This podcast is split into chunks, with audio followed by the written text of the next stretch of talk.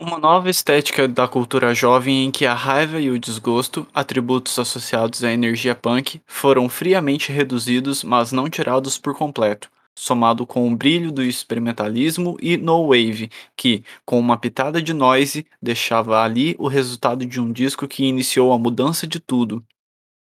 O rock indie raiz, mais consagrado como rock alternativo, começava aqui a mudar de vez a história da música com um disco duplo que, depois de lançado, abriu as portas para tudo que veio no rock após 88.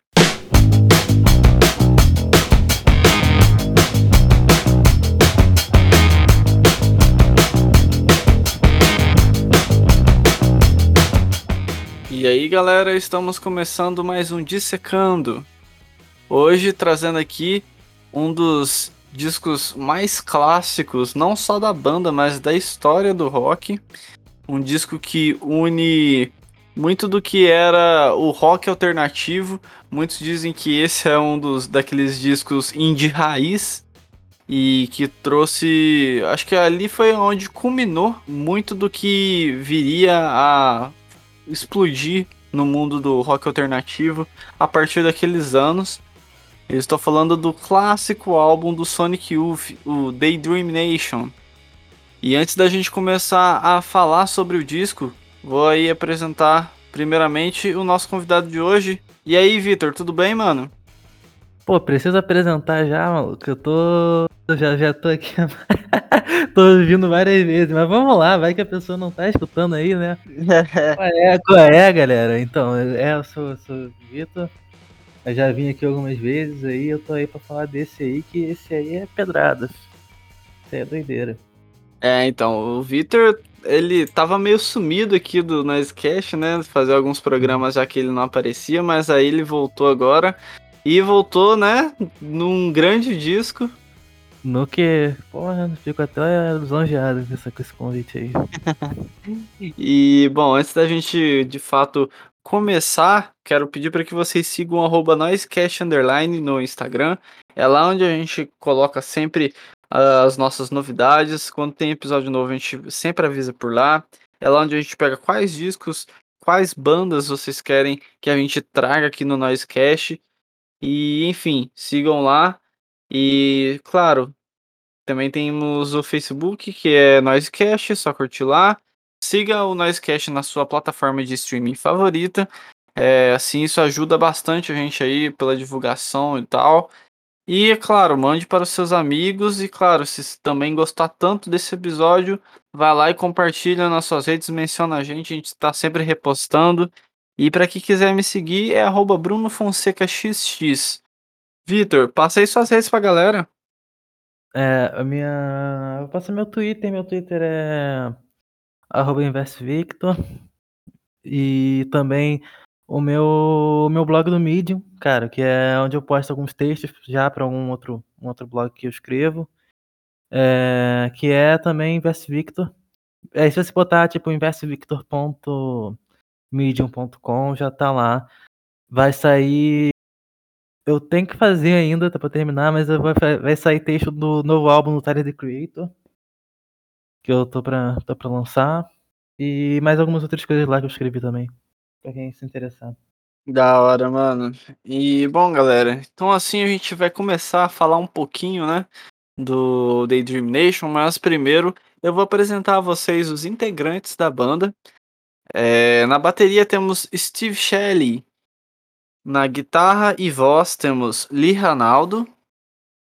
Na guitarra e voz também Thurston Moore. E no baixo e vocal temos Kim Gordon. E antes de eu começar a falar, né, melhor desse disco, é, eu só queria lembrar a quem é fã aí de Sonic Youth e tal. É, nós fizemos um programa já sobre o Sonic Youth aí, inclusive o Victor participou dele também, que é o Dissecando Evil, que é um disco anterior do Sonic Youth, né, lançado dois anos antes do disco de hoje. Inclusive, o disco de hoje foi lançado dia 4 de outubro de 1988. Vamos então, né, é, recapitular um pouquinho do, do, da onde a banda estava, né?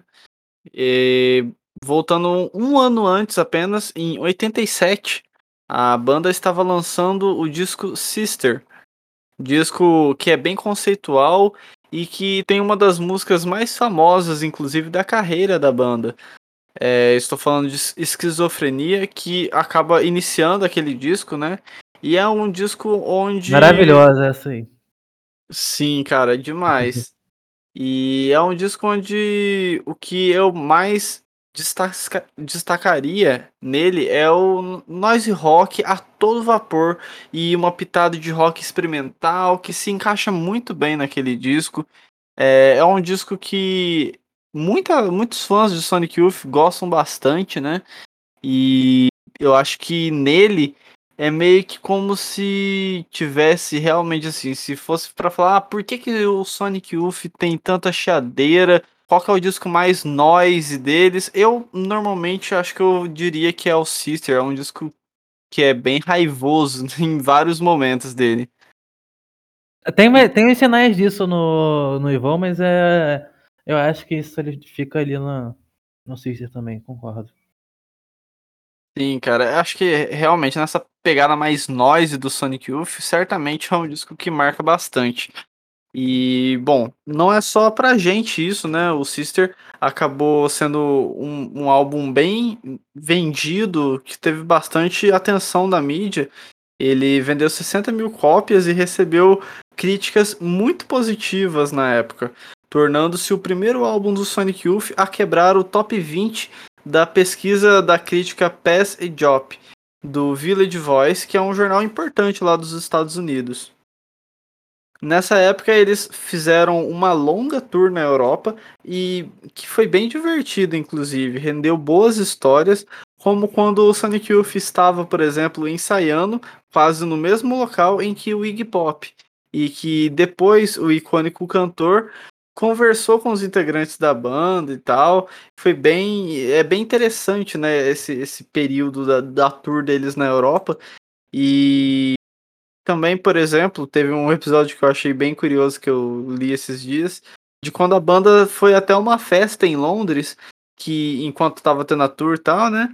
E nesse dia eles não iam tocar em lugar nenhum. Aí eles foram numa festa e o local dessa festa era um bar que o dono desse bar era um dos integrantes do Jesus Chain. E, então, assim, pensa que, que massa, né? Porque realmente, da parte de rock alternativo, meio underground dos anos 80 em inglês, o Jesus Chain é com certeza um dos nomes mais importantes e que realmente até tem um pouco de coisa parecida com o Sonic Youth em alguns uhum. É, também acho. E as duas bandas juntas e tal, eu fico pensando, assim, deve ter sido bem massa esse dia. É. E é inter interessante de se destacar que todos os shows do Sonic Youth nessa turnê lá na Europa foram juntos com a banda Firehouse, que abriram o show deles, né? E, pô, eu imagino que essa tour. Porque assim, o Sonic Youth eles já estavam, né, começando a ter uma atenção, principalmente lá na Europa, já com, em alguns anos atrás, em outras vezes que eles foram para lá. Mas nessa vez aí, acredito que o povo já estava mais encantado, mais fã mesmo do Sonic Youth. Foi um momento bem importante para a carreira da banda. E apesar de seu sucesso crítico, a banda ficou insatisfeita com a gravadora que ela estava na época, que é a SST Records, devido a preocupações com pagamentos e outras práticas administrativas que depois de ter dado esse BO todo no Sister, eles acabaram encerrando o contrato e logo depois assinaram com a Enigma Records, uma grande gravadora afiliada e pre presumivelmente isso significou um orçamento bem maior. Dessa forma, né, um momento em que o Sonic Youth, desde a da, da época que ele assinou, desde o momento que ele assinou, eles já, puta, agora a gente vai ter um pouco mais de, de grana para até investir na, na, no som e em instrumento e equipamento, né? Acho que esse foi um momento bem importante aí para começar a se desenhar o Daydream Nation.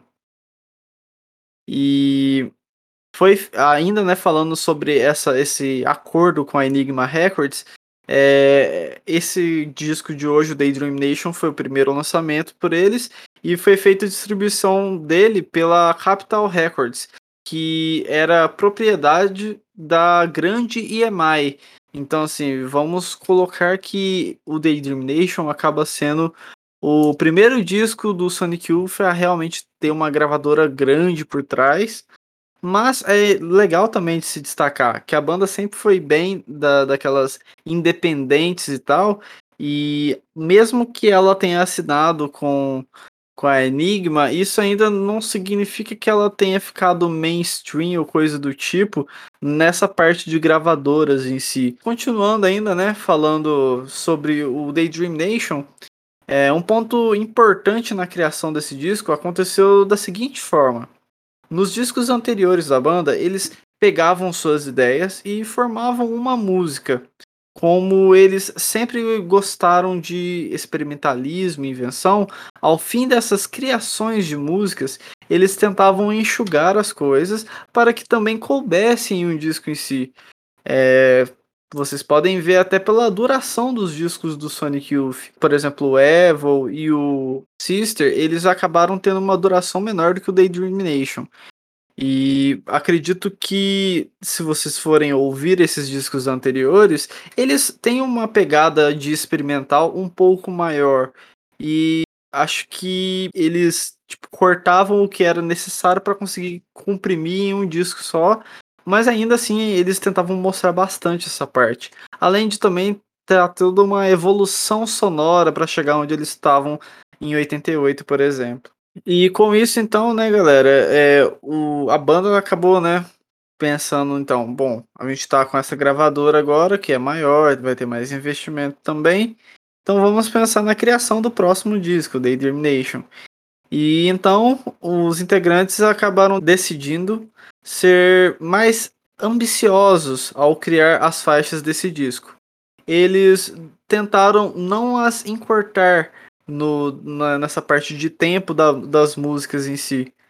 E isso, desde sua criação, foi essencial, visto que as composições acabavam se transformando em longas jams. E aí então as músicas iam nascendo e logicamente as músicas acabavam sendo de duração maior. E dizem que algumas até duravam meia hora dessas jams. E é lógico, né? Meia hora eles foram algumas até encurtando e tal. Porém, muito mais do que mas anterior. lá, pra frente ele tem uma música aí, eu não vou nem, vou nem falar qual é que é, mas é só o que provavelmente para mim aí é a melhor música do Sonic Youth que tá lá pra frente, que eles ainda cortaram, né? Porque tem uma versão final, mas eu, é, isso aí é outro álbum, outro dia, outro, Outra época é. a gente fala desse álbum aí. no episódio futuramente do Noisecast a gente fala melhor sobre essas músicas extremamente longas da banda. E, bom, é claro que algumas dessas coisas, né, dessas longas jams que eles faziam, eles acabavam cortando, porém, muito mais do que anteriormente foi incluído em Daydream Nation, não à toa, foi então o primeiro álbum de LP realmente da banda que virou um álbum duplo para conseguir não só caber as músicas desse disco, mas também que eles puderam pegar todo o conteúdo que eles estavam criando e trabalhar sem esse negócio de tipo, puta, a gente tem que fazer em um disco só, a gente vai ter que fazer menos músicas, ou vamos ter que cortar tal coisa. Não, eles simplesmente falam, vamos fazer um disco, não importa a duração dele em si, a gente vai fazer rolar. E foi isso que aconteceu, né? Acabou saindo então é, como um LP duplo. Mas não pense que o álbum é gigantesco assim, viu, gente? Ele possui 70 minutos no total. Já vimos álbuns duplos bem maiores do que esse na história do rock, tanto em anos antes quanto, quanto em anos depois desse disco. E até hoje, na verdade, a gente vê aí várias bandas que até se arriscam a até chegar a lançar discos triplos, né? Mas enfim, isso já, já foge um pouco do Sonic Youth, então vamos voltar. É, a banda decidiu gravar o disco com o Nick Sansano, que era um cara mais habituado em gravar discos de hip hop na época. Sabendo disso, o próprio Nick acabou mostrando para a banda que ele tinha gravado o Black Steel in Your of Chaos do Public Enemy. E assim, acredito eu, né, que talvez tipo Mano, vocês têm certeza que vocês vão querer gravar comigo? Tipo, olha o que, que olha o que, que eu tenho feito. Tipo, será que vocês têm ideia disso? E a banda, né, pra, pra quem é desavisado, curtia muito o hip hop daquela época, e inclusive acho que o Nick também não sabia, logicamente. Então, logo após ele mostrar isso daí, a banda falou: ah, a gente gostou, então a gente quer continuar realmente com você, vamos fazer esse projeto. Aí ele falou: tá bom, então vamos lá. Vocês estão, vocês que mandam. Não, e tem uma parada legal, por exemplo, que você falou agora do deles gostarem de hip hop e, e, tipo, isso mostra, por exemplo, e aí é uma, uma, curiosidade meio por fora aqui, que eu acho que 93, 92, aí eu não vou te saber ao certo qual era o ano, mas eles gravaram uma música numa uma para um disco de trilha sonora de um filme que tinha o disco tinha como proposta juntar artistas do hip hop com, com essa galera de, do rock alternativo. E eles gravaram uma música que se chama I Love You Mary Jane do, com Cypress Hill para esse álbum, com Judgment Night, que tem várias é, participações ali, tem tipo, eu lembro que tem Helmet House of Pain, tem uma que é o Fate No More com alguma outra também que agora eu esqueci. É, enfim, tem, tem, tem várias bandas que fazem essa mistura ali. É só pra, pra mostrar também que eles estavam antenados nessa parada. É, pois é, tinha muita banda que meio que ficava um pouco off dessas desse tipo de música e tal, né? E aí a gente vê que o Sonic Youth, cara, o cara vinha do underground nova-iorquino, né? O hip hop não era desconhecido dos ouvidos deles, eles gostavam, então acho que isso também foi bem importante para essa época e a carreira do Sonic Youth dali para frente, mas enfim. A banda foi lá, gravou o disco e tal, e agora falando um pouco mais, né, do, do pós-lançamento, com esse disco a banda acabou conseguindo ir para locais que nunca tinha ido tocar antes. Como, por exemplo, fazer a tour passando pela Austrália, Nova Zelândia, Japão e até a União Soviética na época. Todos esses shows, inclusive, foram em 89 e esse também foi o disco. Mas não que... deu tempo, hein? Pois é. foi bem no finalzinho. E também foi o disco que fez é, a banda excursionar por mais tempo e tudo mais. Porque, assim, logicamente, além de ter um pouco mais de grana investido, a banda acertou a mão de verdade nesse disco e acabou realmente se tornando bem popular. E falando um pouco melhor do momento em que estavam na União Soviética, eles se apresentaram lá quatro vezes. E inclusive um dos shows que eles fizeram recentemente foi postado em áudio no Bandcamp da banda. E tá lá disponível para qualquer fã né, que quiser ir lá e acabar baixando por algum valor que eu não vou saber falar qual. Mas é muito massa, né? Que assim, eles não só tocaram lá e tudo mais, como ainda tem registro de áudio dos shows que eles fizeram lá. Cara, isso daí é um material muito foda que eles conseguiram é, deixar guardado por tanto tempo. Ah, é, e tem, assim. Eles, eles têm muito dessas coisas, eles sempre estão lançando umas paradas dessas. Gosto muito quando as bandas fazem isso. Ainda mais, tipo, pra quem é, é, é fã de verdade, imagina, tipo, os malucos velho, tá ligado? É. Pô, olha na internet tem a gravação do show que ele foi, tá ligado? Imagina como é que deve ser isso. Sim, né? É, tipo, imagina o cara lá que era adolescente na época, passou 30 anos ouvindo a banda, sei lá. Aí chega hoje, tipo, cara, tem registro daquele dia. Pô, isso deve ser é. demais. É. Cara, é, eu tô, tô, tô vendo aqui agora, porque eu nem, nem, nem sabia que tinha esse aí registrado lá, e eu fui ver aqui agora no Bandcamp, tem até na, na Iugoslávia, cara, que doideira. é. Dois shows na Iugoslávia. Pois é, o Sonic Youth tem umas coisas que são incríveis, né, cara? É impressionante. E é até legal, né, de mencionar que o Lee Ranaldo, que toca guitarra e canta algumas músicas desse disco, ele até falou em uma entrevista, a banda às vezes se fala é, para tentar fazer assim, gente, o que, que a gente vai lançar agora? Porque eles têm tanta coisa guardada, né? Tanto de, de áudio, acredito que de vídeo também, que eles ficam assim, tá, e agora, o que, que a gente vai lançar aqui? Porque eles, eles têm muita, muito material, né? Então, Sonic Youth tem que meio que, tipo assim, o que, que a gente lança primeiro? Porque é tanta coisa que acho que, uhum. sério, daqui uns 20 anos, acho que o Sonic Youth ainda vai ter algumas coisas escondidas aí. É tantos anos de carreira, né, cara? Eles começaram, foi o quê? Foi 81? Sim. Mais ou menos por aí, né? Sim, foi em 81. Aí, cara, porra, foram disso foram até 2009, 2011. Pois aí, é. E aí, pô, é muitos anos de carreira.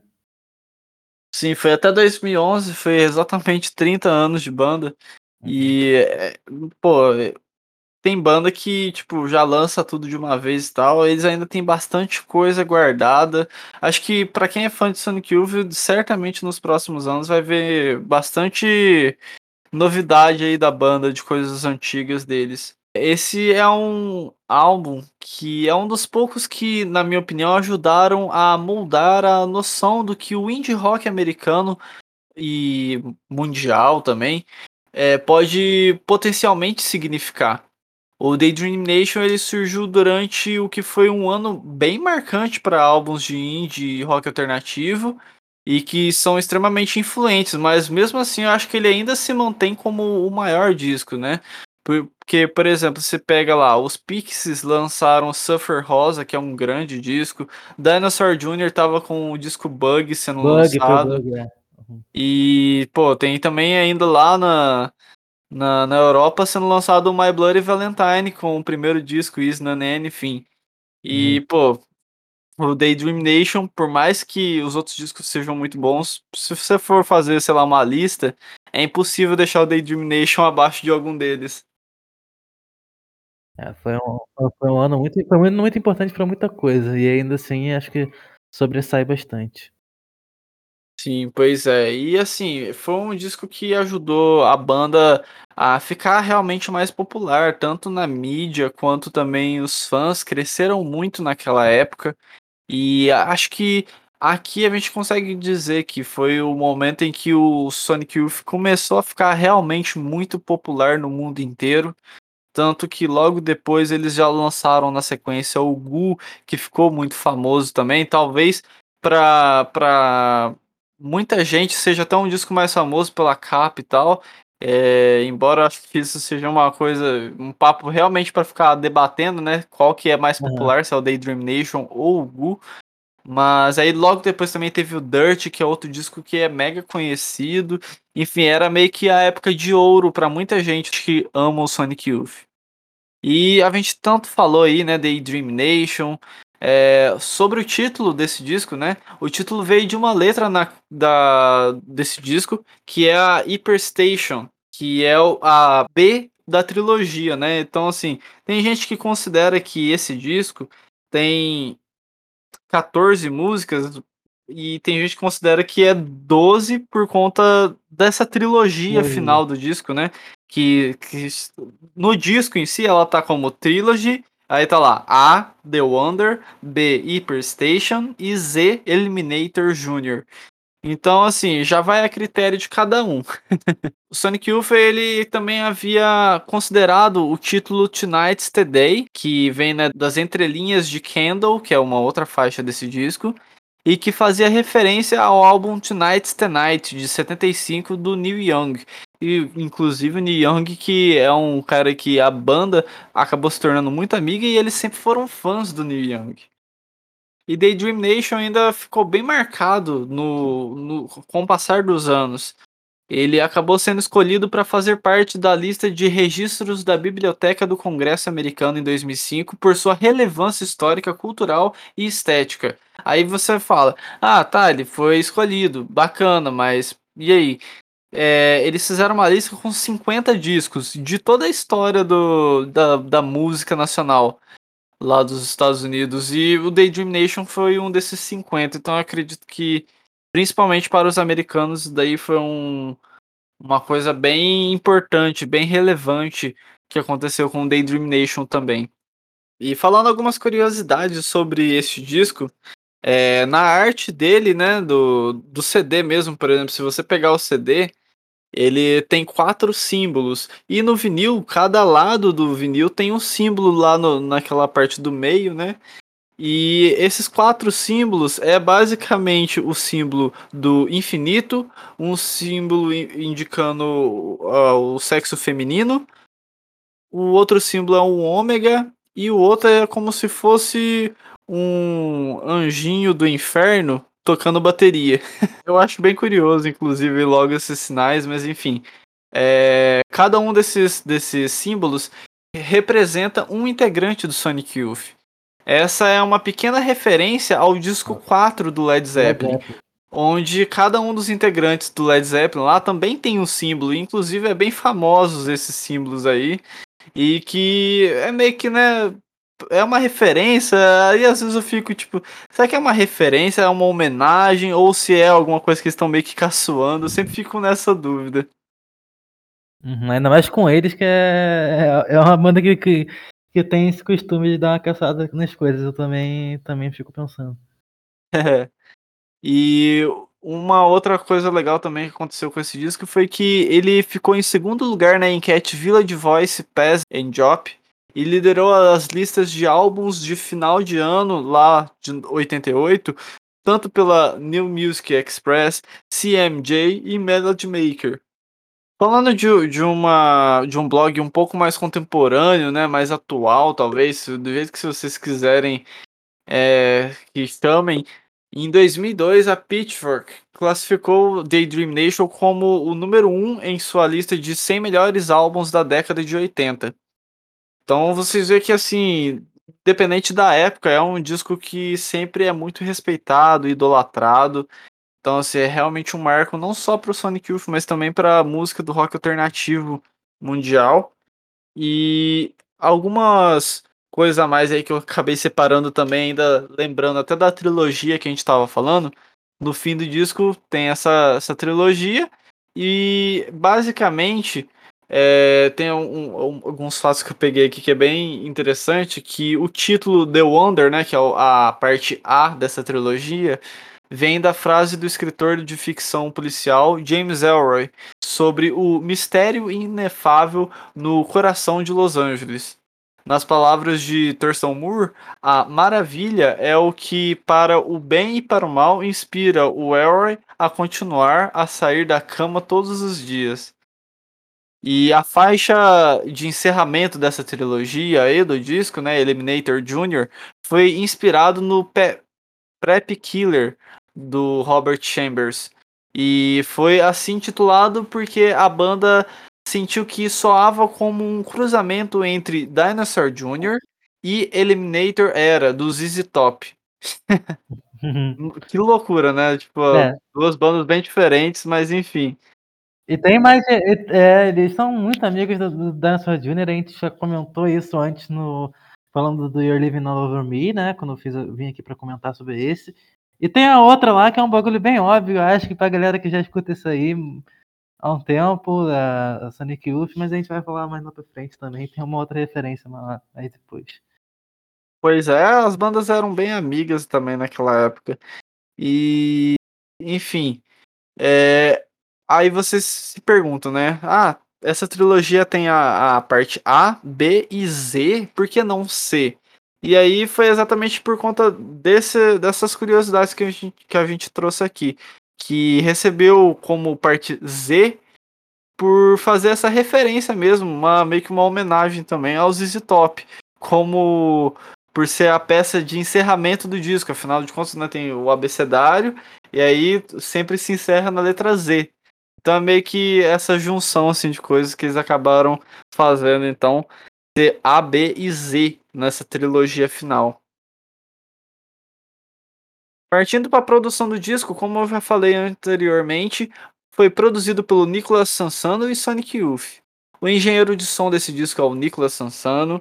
Os assistentes de produção é o Matt Trittle e Dave Swenson. E o disco foi masterizado pelo Howie Weinberg. Esse disco foi gravado e mixado no Green Street Studio entre os meses de julho e agosto de 88 em Nova York. E é uma coisa bem curiosa, né, que a gente citou lá, né, que teve um investimento maior agora que eles estavam de gravadora nova. Só para vocês terem uma ideia, é, esse estúdio era extremamente caro e o Sonic Youth diz que a diária de gravação desse disco era de mil dólares que e durou durante três semanas. Então, assim, foi um álbum que, que o Thurston Moore mesmo acabou se referindo com esse disco, né? Que é como se fosse o primeiro álbum não econômico da banda. A banda acabou lançando esse disco aí e tal, mas acabou gastando para lançar ele 30 mil dólares. E falando agora um pouco sobre a capa do disco, é uma pintura chamada de Kersey, feita em 83 pelo Gerhard Richter. E assim, a banda ela, né, sempre se envolveu muito com essa parte da arte, não só musical, né, no caso, mas é, é mais uma daquelas capas que você vê eles realmente fazendo isso muito bem. E essa fotografia tirada da banda, né, que tem no, no disco, foi tirada pelo Michael Lavigne em agosto de 88. Se vocês pegaram o encarte aí do, do CD, do vinil, enfim, tem ó, é, essa foto que é bem bacana da banda, dos integrantes da banda, né? E, pô, é uma, uma capa que eu acho bem icônica, assim, sabe? Ela não, não tem alguma coisa, assim, que ela se destaca de todas as capas do, de música que a gente conhece, mas acho que pela simplicidade e meio que mistério também que ela traz, ela sim, acaba sendo sim. uma capa bem icônica. É isso que é, é, mas de vez em quando menos é mais, né, cara? Eu acho que faz também faz muito sentido pra gente falar desse álbum, dessa capa. Sim, com certeza. E bom, galera, assim então a gente encerra essa parte mais teórica, né, da banda. Vamos então à parte que todo mundo mais gosta. Vamos ao faixa faixa. E então vamos começar então. A primeira faixa do disco se chama Teenage Riot.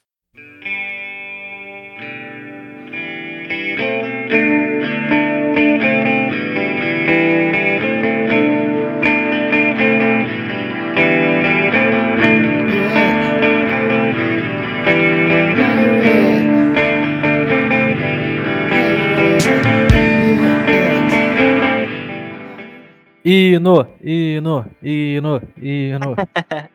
é, essa já é uma boa introdução ao Daydream Nation. E se não até o Sonic Youth também, né? Para vocês entenderem mais da banda assim. Quem, quem não conhece a banda, acho que talvez essa seja a música ideal para mostrar sempre, tipo, ó, o Sonic Youth é isso, mas tem muito mais a você percorrer.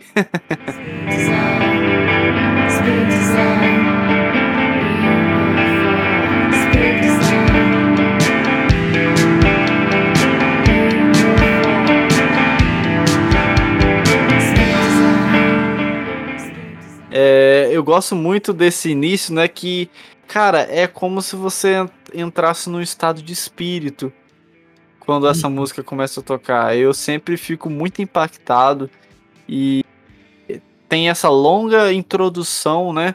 Que é, é feita pela, bonito, pelas uhum. duas guitarras que vão só climatizando e quando a Kim Gordon, vocalista e baixista, vai declamando alguns trechos iniciais aí dessa letra, né? E, cara, é, é muito marcante para mim esse Pure Desire, We Will Fall. Cara, isso fica ecoando na cabeça de uma forma que não tem como a pessoa não ficar, tipo, pelo menos paralisada nesse momento. Icônico, amigo. É, pode falar. Icônico. É, e aí, então, vamos à parte, né, que é realmente a música transborda, que aí vem aquele riff matador que qualquer fã de Sonic Youth se arrepia sempre que ouve.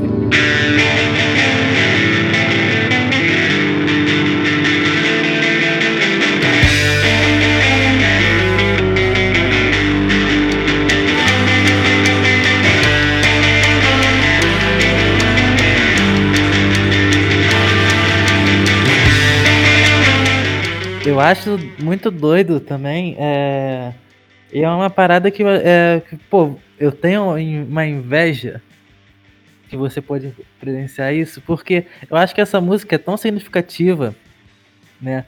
E eu acho que é meio que andar em círculos, ficar elogiando ela. Mas para falar da, da, da, importância dela, é, foi a música, foi a última música que eles tocaram no último show deles, não foi? Sim, cara, foi a última. Pra tu ver, cara, foi, fez, fecha a carreira ali, tá ligado? Ela é tão significativa assim, que eles, porra, escolheram já uma, uma, uma que representasse ali, imagino eu, porque já tava num clima meio de muito de despedida aquilo ali, né? E aí, cara, são fantásticos. Ela, ela é, pra, pra mim, ela é eu acho que ela representa muito bem é, Sonic Youth, apesar de também ter não, não, né, não tanto o lado sombrio assim do Sonic Youth, eu acho que a próxima já é o gancho para você conhecer esse outro lado. Mas é uma música bonita, bem composta, que flui muito bem. Eu não. Pra mim, elogiar essa música é andar em círculo, que eu te falei.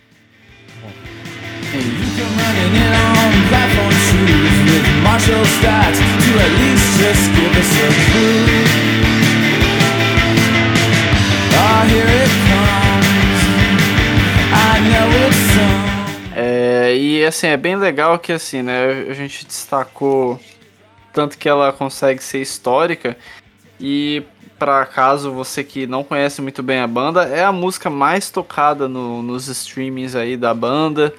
É... E, pô, é realmente difícil de não dizer que é uma das maiores músicas do Sonic Youth. Até porque, pô, ela tem um espírito do Sonic Youth que acho que resume bem, assim, alguns lados da banda. É, por exemplo, depois, né, que entra aquela guitarra e tal, vem o Thurston cantando e a, as guitarras vão caminhando sempre né, daquele, daquela forma dissonante, enquanto a bateria e o baixo vão lá só seguindo aquela linha bem intensa da música, né? E assim. Porque é uma parada interessante até de destacar, porque é uma música muito intensa, tá ligado? Mas ela, ao mesmo tempo eu acho ela tão leve, cara. Então, sabe, é. É uma música que eu gosto de pensar em ouvir ela uma tardezinha, assim, sabe? Gostosinha, assim, tipo, andando de carro, um dia meio ensolarado. Não precisa ser muito ensolarado, não. Mas meio ensolarado, assim, na, na cidade, passando e vendo, vendo pessoas, vendo gente, sabe? É, é uma faixa que me traz um espírito muito bom, muito maneiro. Sim, cara, eu, eu às vezes eu sinto que é aquela, tipo, aquela música que você acabou de sair do trabalho, você vai para casa ou você vai para algum local, você vai ficar suave, aí você precisa dar uma animada, ela é aquela energia perfeita para você animar, assim. Aham. Uhum. É, é o equilíbrio, né? Eu senti nesse relato aí, agora que tu falou, um, um, um filme de alguma coisa. Você já deve ter feito isso, né? Ah, com claro. certeza. e é legal também de dizer que essa música aí, ela toca em um trecho de um filme que ficou bem famoso aí ultimamente de, de jovens e tudo mais, sabe? Aquele, aquele As Vantagens de Ser Invisível. Uhum. Essa música toca no momento do filme que eu também acho que, sabe, combina bem, sabe? Quando você, sei lá, você vai curtir a noite com os amigos, acho que essa música consegue implementar bem o clima. Aham, uhum. é, é, combina muito com, com também com, com qualquer coisa. É, não também, né? Teenage Riot, enfim. É, é, é. e, bom, é, tem uma coisa que eu achei bem bacana dessa, dessa faixa, ainda citando na parte inicial dela, né? Que aquele, aquele momento em que a Kim Gordon fica falando We Will Fall é uma alusão à música dos estúdios que tem esse mesmo nome, We Will Fall. E eu não sei se você, Vitor, conhece essa música assim de cabeça, mas é uma música bem longa do, do estúdio, de 10 minutos, e que ela é muito mais climática, igual o início da Teenage Riot, do que de fato uma, uma música mais raivosa, igual você já imagina que os estúdios iriam fazer. Hum. Eu eh, não, não vou dizer que eu lembro, mas é. Mas é. Já escutei o álbum e eu tô ligado que é, é mais do que, do que só raivoso, tá ligado? Estúdio. É uma coisa meio, meio redundante, como eu falei ali, mas é, é, é bom de mencionar a parada do Jay Macy's, né, dessa música. Sim. É, é, a música, ela era... Na verdade, ela fala sobre também é, como eles imagina, imaginavam é, Estados Unidos se o Jay Macy's, né, vocalista e guitarrista do Dinosaur Jr., fosse presidente dos Estados Unidos a se divertir. That's the hero. a zero on his hand.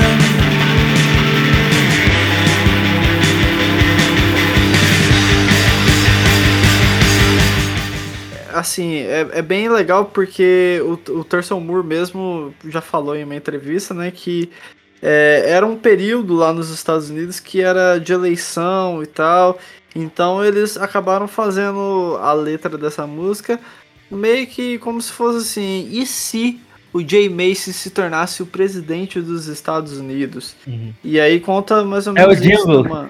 Eles fizeram um jingle da campanha do Jay Macy. Sim. e é meio que isso, sabe? Tipo, é, imagina como se os jovens fossem realmente fazer uma revolução e colocar o Jay Macy's na, na liderança do país e tal. Enfim, é uma, uma história bem bacana que essa música acaba trazendo. E, pô, não tem como, né? O refrão dessa música já é muito marcante. Eu gosto muito daquele momento também em que a música vai ficando. É, parece que ela vai meio que se esticando, esticando.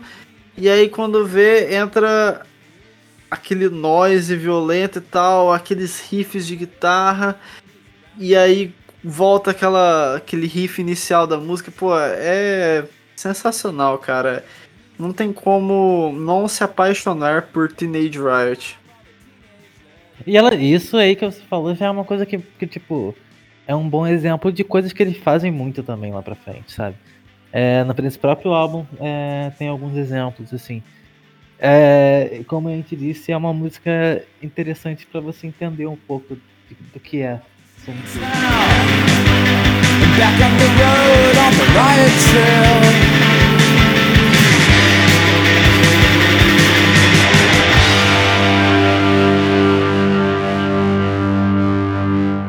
E a segunda faixa, cara, a segunda faixa é, é, o furacão que entra aí. Porque agora a gente vai falar de Silver Rocket.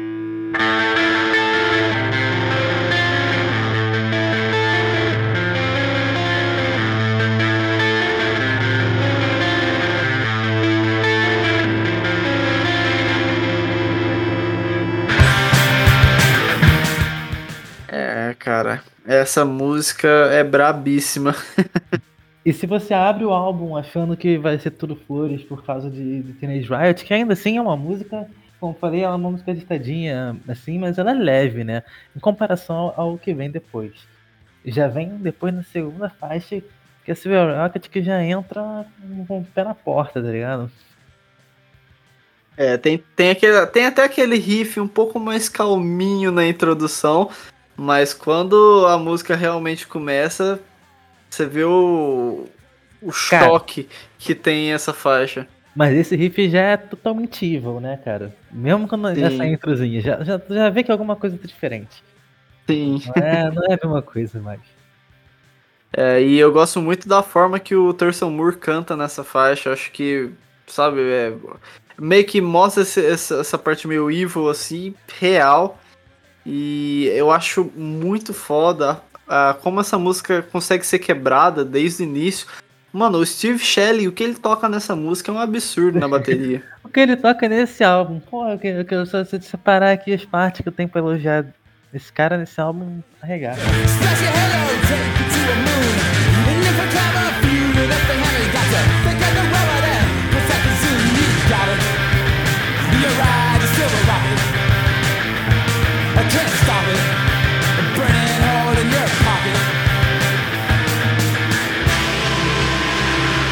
E aí, né, durante a música você tá achando que tá tudo. Não, beleza, é uma música rapidona e é isso, e do nada, noise.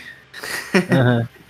é muito foda esse, esse trecho que, tipo, simplesmente Sonic Youth entra na, na doideira que eles sempre gostaram de implementar e ficar Mas é fazendo é chiados. É bem compacto, é bem rápido, ainda é, é, é bom, é por isso que eu acho esse álbum é bom para introduzir, tá ligado? Porque tem um, um, um, pedaço de noise, mas não chega a ser uma parada de, de, de cinco minutos, tá ligado? É. É um negócio que tu sai estranho ali e aí depois continua e tá ok. Voltando.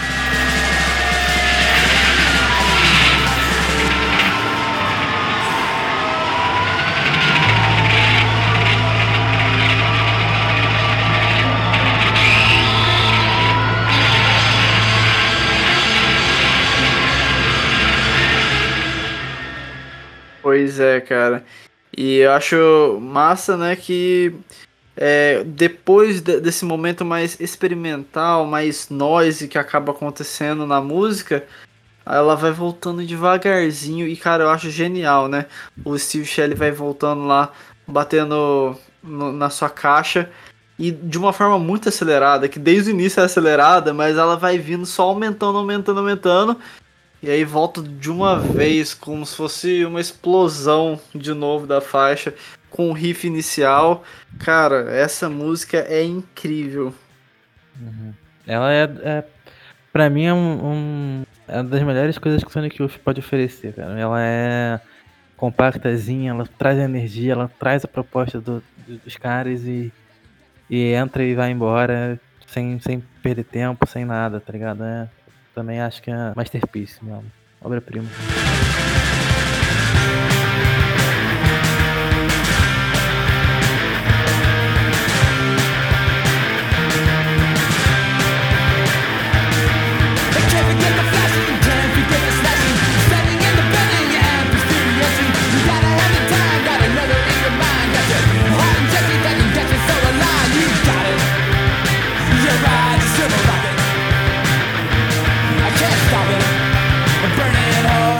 Puxando para a próxima faixa do disco, The Sprawl.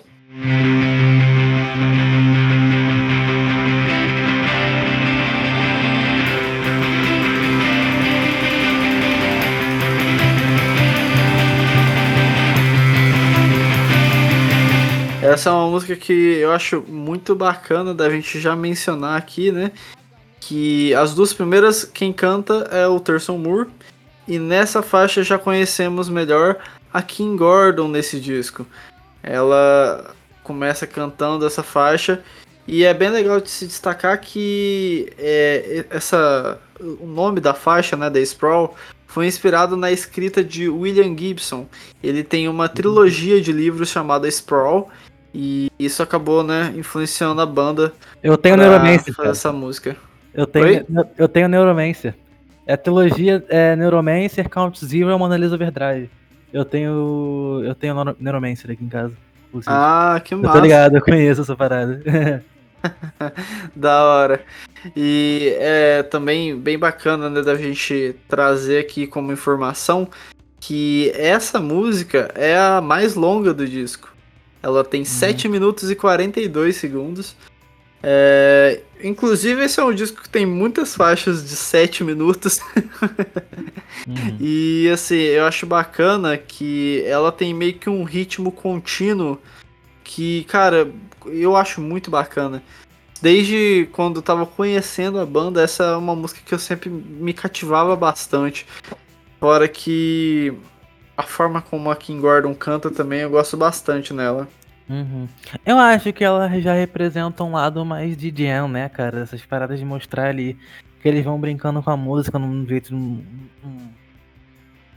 Tem uma fluidez bem natural ali pra parada, que eles vão, vão indo de uma sessãozinha pra outra e volta com a melodia ali. É uma, é uma canção mais suave, ela é um respiro. Eu, eu não vou dizer pra mim que tá entre as melhores do álbum, assim, mas eu gosto dela. É, e ela também mostra esse lado que eu gosto muito deles, das jams, dessas coisas. I grew up in a shotgun road, sliding down the hill. I front with the big machines, still and rusty now, I guess. I back was the river, and that big sign on the road, that's where it all started. Come on. Sim, cara, e assim, falando um pouco mais da letra dessa faixa, né? É, eu gosto bastante de um texto, de um, de um trecho que eu vou, vou acabar traduzindo aqui rapidamente, é, de uma forma bem livre, assim, sabe? Ela basicamente canta, né? Em virtude de vestir de saia e chinelos baratos de plástico, me tornei nativa. Eu quero saber a medida exata do inferno. Isso sua caipira? Foda-se, você está à venda? Foda-se não é o suficiente? Essa foi a única hora que me abalou, mas ele era doce por todos os lugares. Cara, eu acho bem tocante, assim, as letras normalmente do Sonic Youth são uma coisa que meio que acompanham, mas a parte que quando a Kim Gordon entra nas letras eu acho sempre sensacionais. Ela acaba sendo um destaque à parte na hora de escrever as faixas.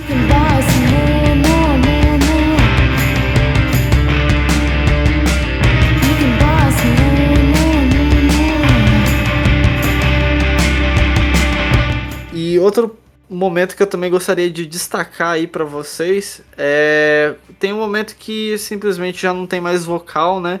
Fica só realmente tendo essa gen e as guitarras vão meio que fazendo cada uma uma coisa, vão fazendo uns riffzinhos ali no meio.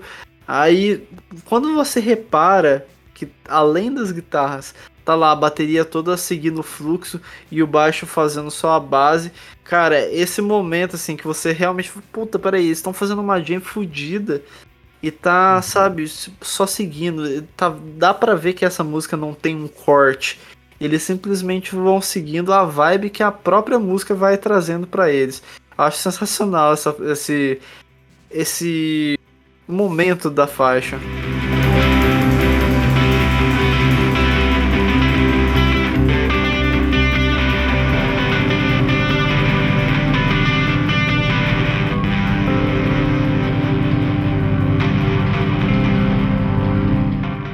E a partir daí, né, são alguns minutos já onde vocês conseguem realmente aproveitar um pouco mais dessa arte experimental que o Sonic Youth acaba trazendo no disco.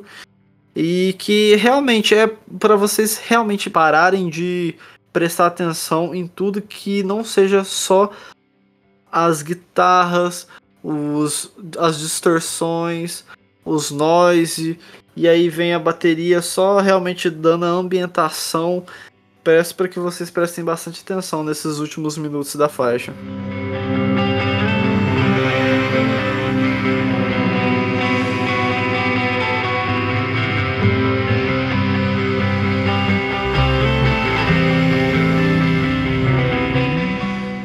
E a quarta faixa do álbum, essa é, também tem 7 minutos e também é uma, uma das grandes. Das, assim, na minha opinião, uma das maiores músicas, assim, em questão de qualidade mesmo, do Sonic Youth. É, já, já dando meio que um spoiler do que eu acho dela, é, que é Across the Breeze,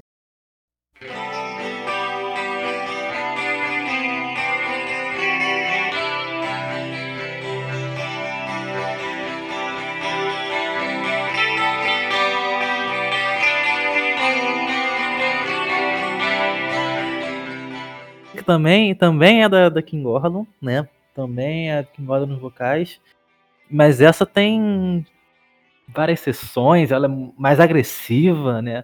Traz um pouco daquela atmosfera dark da, da Silver Rocket também, mas eu, eu acho que mais ainda, até por, por vários motivos dessa, dessa faixa, pela letra, pelas sessões, essas sessões diferentes, os ficos de guitarra são demoníacos, assim mesmo, é um negócio muito sabe, a energia daquilo ali é, é fantástico. Sim, é. cara. É, bom, é bem interessante esse ponto que você traçou até chegar agora aqui, que assim, eu sinto que essa faixa é como se ela conseguisse ser é como, sabe, Teenage Riot é toda bonitinha, toda aquela coisa linda. Eu acho que Cross the Breeze poderia ser tipo como seria uma Teenage Riot do mal? É, é o contraponto, exatamente. É, e é, é, é interessante. interessante. É, você vê a... de onde o álbum veio para onde ele foi. Isso porque você não viu nem para onde ele vai ainda. Se você não viu isso antes.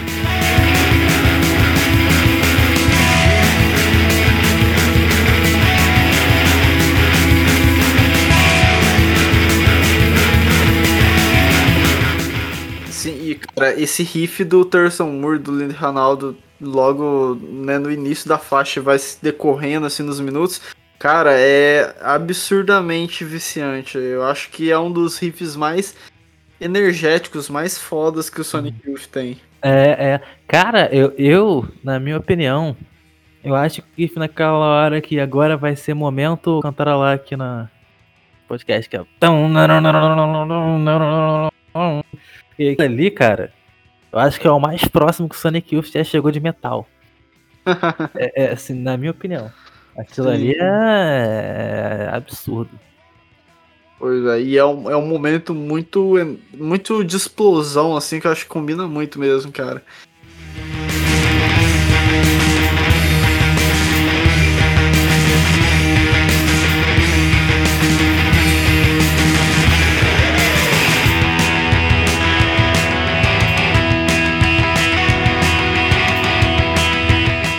É foda, né? Que eles vão indo para caminhos que você realmente não consegue imaginar. Desde a primeira vez que eu escutei foi assim. E até hoje você escuta, mano. É uma pressão essa música que é incrível. A e... bateria, moleque, dessa música, nossa, que. É, o Steve Shelley demais, sempre, né?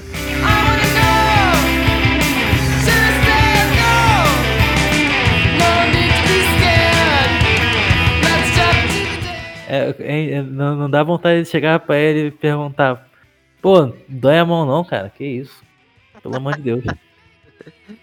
Pois é, cara. E essa é uma das faixas também que King Gordon canta. E, cara, eu sou, sou muito fã da King Gordon em si, mas. Eu, eu custo pra é entender é... qual, é, qual, é, qual é dessa letra. Eu custo pra entender. Ah. Cara, então, eu acho que assim. A voz dela, talvez essa seja a música que tem o jeito que a Kim Gordon mais me encanta nesse disco. É um jeito que eu gosto bastante do jeito que ela canta. E assim, durante os trechos a, dessa faixa, a Kim Gordon acaba falando, né? Se a pessoa lá acha que ela é filha do Satanás. Uhum. Cara, é exatamente isso, né? Você vê que toda essa energia que eles colocam nos instrumentos, querendo ou não, já é até uma, uma forma de preparar o ouvinte para a letra que vai vir depois de alguns minutos da música. É, e, e, tu acha. Não, não, eu cheguei a pesquisar e não vi se tenha nada certo. Tu acha que Should I Stay or Go é, é uma referência? Aí... Sim, cara, eu já li sobre isso uma vez, só que eu não vou saber falar exatamente. Hum. Mas ela falou que sim, é, ela é um pouco de referência a isso. A música do The Clash, tá, galera? A música do The Clash, pra quem não. Pra quem não pegou, que é a música do The Clash, que é a música mais famosa do The Clash, acho que é difícil não conhecer. É, e assim, eu acho da hora que depois né, que ela manda a mensagem dela pela voz, a música vai, mano, parece que ela vai ficando mais tensa, mais. Sabe, simplesmente entra numa vibe muito foda e que os instrumentos vai só realmente arborizando você assim, deixando realmente a música bem intensa. E aí depois tem aquela quebra onde a bateria uhum. faz bem mais calmamente e as guitarras vão de novo, só fazendo aquela jam junto com o baixo.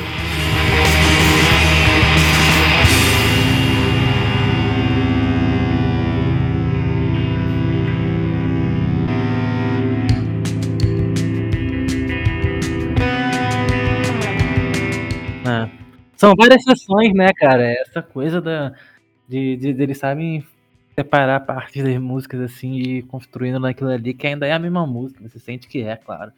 Só que Sim. já estão fazendo as coisas de um jeito diferente, sabe mudar, sabe? É, eu acho que, tipo, de inspiração do Sonic Youth dá para mim. Quando eu tento fazer alguma coisa, quando eu tento compor, também uma das coisas que eu penso que eles trouxeram muito para mim é como não fazer uma música ser tão linear, tá ligado? Tem aquele negócio do, do, do verso refrão verso, pode até ter. Mas é. Pô, saber mudar uma. fazer um verso diferente do, prim, do primeiro, instrumental, sabe? Mudar as coisas e, e ir construindo a música. Isso é uma inspiração que, que, que trouxeram para mim, sabe? É, e é sensacional. É, e também aquele negócio de, tipo, você não se regular e, tipo, não, peraí, eu posso fazer alguma coisa que seja fora do comum que ainda assim vai ficar muito bom. E, bom, essa é uma das minhas faixas favoritas e por tudo isso daí que eu já falei e tal, fora que o refrão dela também, porra, não tem como. É um dos meus favoritos também desse disco.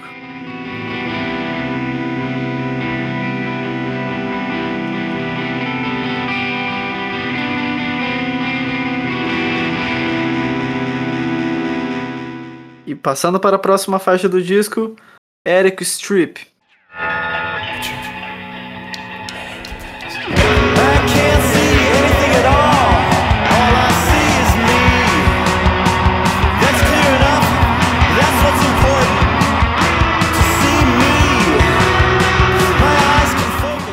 Cara, essa é a primeira faixa que o Lee Ranaldo começa a cantar aqui no disco, né? É um disco que o Lee Ranaldo participa um pouco mais na parte vocal. Se vocês chegarem, né, a ouvir os outros discos do Sonic Youth, vocês vão ver lá que ele canta uma, duas músicas e tal. Nesse disco aqui ele canta um pouco mais. E essa primeira faixa eu já gosto bastante. É uma faixa que é meio que assim, todo mundo que, que é fã lá dos Beatles tem os, os quatro Beatles que todo mundo gosta, não sei o que. Aí tem, lógico, né, o Paul McCartney e o John Lennon, que a maioria gosta e tal. Mas sempre tem lá a galera que ama o George Harrison e tal. E realmente, tão incrível quanto os outros dois. E eu acho que o Sonic Youth tem um pouco dessa pegada. Tipo, muita gente ama King Gordon, muita gente ama o Terson Moore, mas também tem uma grande parcela de fãs de Sonic Youth que tem o, como seu Sonic favorito o Lee Ranaldo. Lee Ranaldo, Lee acho que somos, somos dois aqui, né? Posso, posso confirmar isso? é, então, na verdade, não é o meu favorito do, da banda. Não, Mas aí, eu sei que muita gente tem isso daí e assim, eu acho da hora, porque realmente, não só as músicas dele, mas toda a participação dele nas guitarras e tal, eu acho que são essenciais no Sonic Youth. Acho que o Sonic Youth não seria nem um pouco a mesma coisa sem o, o Lee Ranaldo, mesmo que ele não cante nas músicas. Eu acho que, ele, que, que é ele que traz o noise pro negócio, cara, sinceramente. Assim, ah. Ainda mais com os trabalhos dele. Apesar de que o, o Testemunho também chegou a participar. Mas é, eu acho que o. Se, eu não me engano, pelo que eu li, ele mais participou das coisas do Glenn Branca, né? Sim. Que é um. Pesquisa aí no. Se você tem curiosidade, pesquisa aí no YouTube Glenn Branca. É. É um, é um bagulho bizarro. fundamental do No Wave e tal. É. E, inclusive, se vocês quiserem, a gente até falou um pouco melhor disso aí, até no Evil também, né? No episódio que a gente uhum. falou do Evil. Mas, realmente, é, o Lee Ranaldo ele era realmente mais, mais ligado ao projeto do Glenn Branca.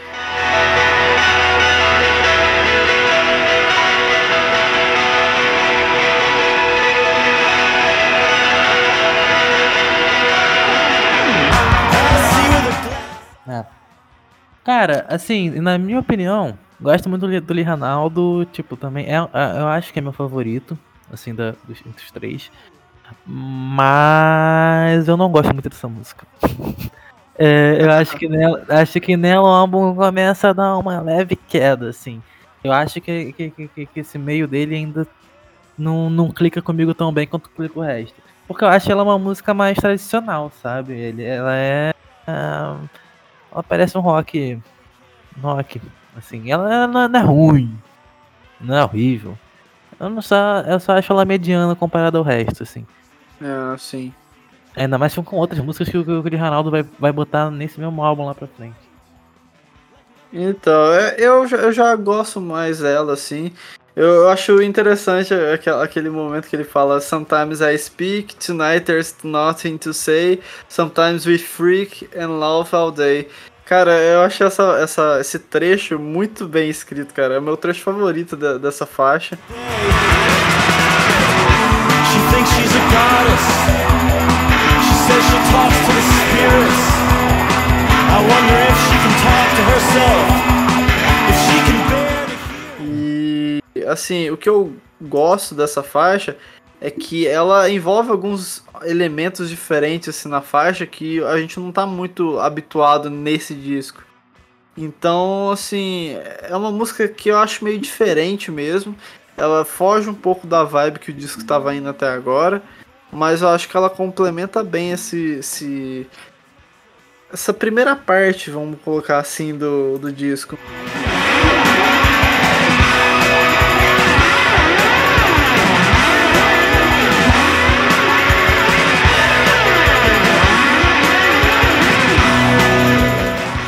E a sexta faixa que a gente vai, vai tratar aqui é a Total Trash.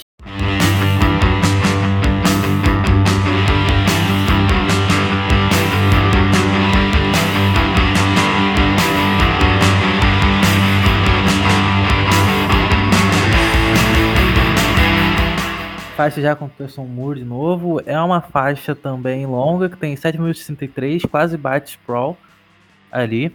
Mas é, assim, na minha opinião, é uma faixa legal, é uma faixa maneirinha, mas ainda acho ela um pouco abaixo do resto. É, tem uma, uma, ótima bateria também. Ela, ali na, pra metade dela começa a entrar umas guitarrinhas funcionantes, assim, bem de Youth, bem legal.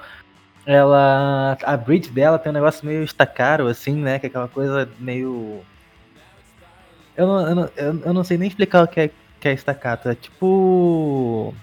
Helmet, sabe? Aquelas músicas que para e volta, para e volta, para, é, para e volta, sabe? Ela tem um negócio ali no, no, finalzinho dela que eu acho, acho maneira, que ela, aí ela volta pro que ela tava fazendo no início. Assim, eu acho, acho legal, acho maneira. Ainda acho ela um pouco abaixo das outras, mas é, tem coisas legais. Não gosto, não gosto dessa. Pode crer. Cara, eu gosto dessa faixa, principalmente porque eu vejo uma coisa que eu sempre gostei quando as bandas fazem isso, mas nessa faixa é bem legal também, tipo, mais legal assim para destacar. E enquanto o, o Terson Moore vai cantando, a guitarra vai meio que cantando junto nos espaços de voz. Meio que assim, ele fala uma frase, a guitarra faz um negocinho, aí ele fala outra frase, a guitarra faz aquele negocinho. Uhum. Cara, eu acho isso, é, assim, acho que faz uma formação na música que acaba deixando ela bem legal. E eu acho legal que também tem outros pontos assim que a, a música tá caminhando bem. E aí dá aquela parada e aí volta só a base da música. Cara, eu acho muito divertido. E essa é uma das músicas que eu acho que realmente é aquelas longas jams que eles faziam. Porque ela, ela meio, meio que é bem linear ainda. Só que à medida que ela tá linear, ela não quer dizer que ela é simples.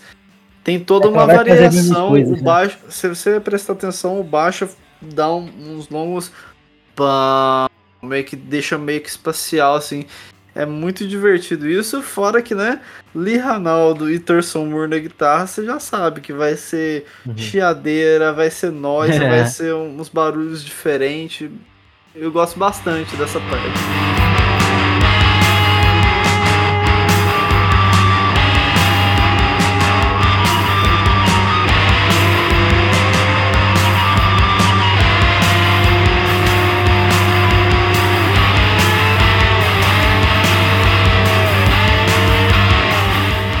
Mais pra parte final da música é legal porque eu acho que, assim, é, entra essa Jane, né, que a gente acabou de mencionar, e aí depois você vê que até a bateria começa a ficar num ritmo meio que você não entende muito bem o que, que tá acontecendo. Aí, mano, eu, eu acho genial que assim, ele simplesmente fala, mano, ah, é isso, você vai se surpreender a todo momento. Aí do nada ela vai voltando de pouquinho em pouquinho e volta aquele ritmo lá do início da música que você viu lá no uhum. comecinho. Cara, é, é, é, assim, é uma coisa que é muito mais do que você simplesmente ouvir. Parece que você tem que entrar na vibe que a música te faz, te traz assim.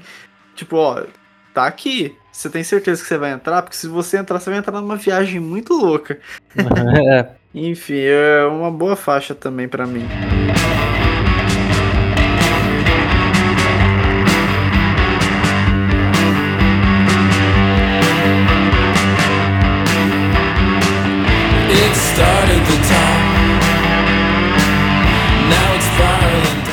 Seguindo a próxima faixa do disco, Hey Johnny.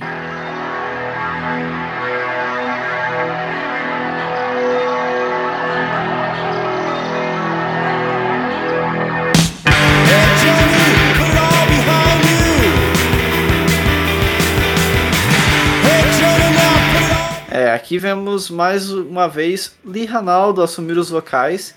E essa é uma música muito boa. Eu acho que na grande maioria dos fãs de Sonic Youth, essa seja a música que eles mais gostam do Lee Ranaldo cantando, pelo menos no Daydream Nation. E é uma música realmente muito marcante. É, eu já vi o Lee Ranaldo falando que é uma das músicas que ele mais gosta também. E é como se o Lee Ranaldo falasse com a Johnny Mitchell, é, famosa cantora, enfim, e em uma letra bem surrealista. E o nome da música, Hey Johnny, é uma referência à música Hey Joe do Jimi Hendrix. E eu sempre achei isso bem bacana, assim, da, dessa faixa, né? Uma história bem bacana dela. E, cara, as guitarras dessa música, elas fazem uns efeitos, uns riffs diferentes que eu sempre achei muito massa. É meio que deixa tudo perfeito nessa música, enquanto o Lee Ranaldo meio que canta, meio que berrando, meio sei lá, meio como se tivesse é, desesperado. É punk, né, cara? É, essa música é bem punk, sim. Também. É, também é uma grande faixa. You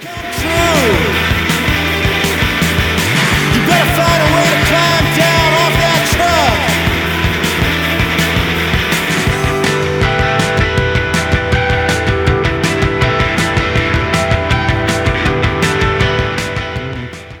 Aí, você, você, você comentou que costuma ser favorita das pessoas que o Ronaldo canta nesse álbum. Pra mim ainda é a outra que ele canta. Eu acho que eu gosto mais da, da próxima que ele vai cantar. Deixar uhum. lá pra frente. É, mas ela é energética, assim, e ela representa bem esse lado punk do, do, do Sonic Youth. É, as guitarras dela são um negócio que eu, eu fico até meio atordoado, tá ligado? Uhum. Doideira. É muito, é muito bom, é muito bom poder ver ele, ele fazendo umas coisas desse tipo. Ele não, normalmente a música que ele faz não, não chegam tanto para esse lado. E, cara, é, tem um momento que, novamente, eu vou destacar o Steve Shelley, que ele dá, ele dá uma virada de bateria, assim, que depois fica meio que em silêncio, sabe? Esses momentos dessa música eu acho muito foda também, cara. Deixa ela mais incrível também.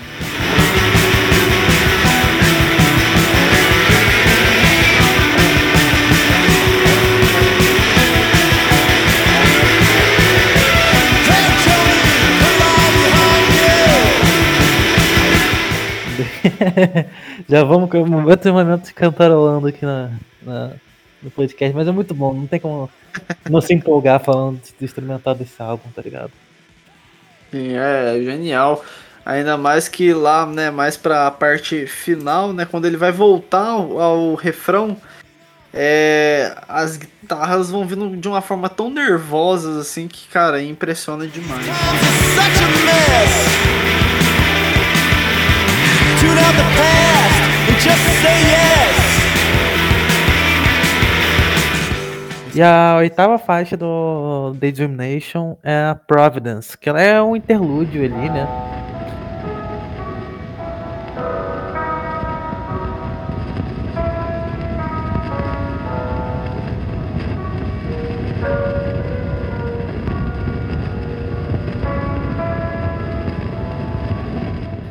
Ela é uma, uma, uma ponte entre, entre as duas faixas. E ela que tem um pianinho ali, tem um negócio, é, é bem tenso, assim. Constrói um clima maneiro pro álbum, assim. Que eu, e ainda mais que eu acho que ela trans, faz uma transição para uma parte que eu acho ainda mais obscura do álbum, sabe? Porque aí eu acho que a partir daí eles entram de cabeça. Aí para mim o álbum realmente dá uma levantada monstra, né? E ela cria um clima legal. Assim, eu gosto, eu gosto dela.